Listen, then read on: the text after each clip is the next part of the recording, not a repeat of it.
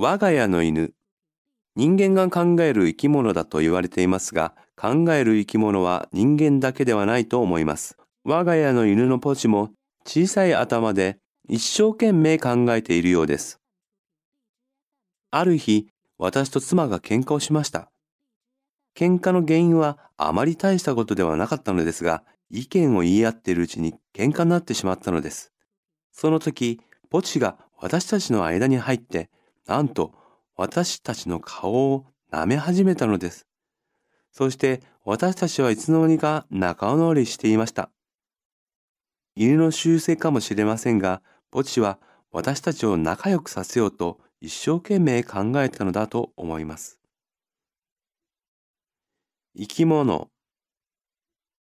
舐める仲直り修正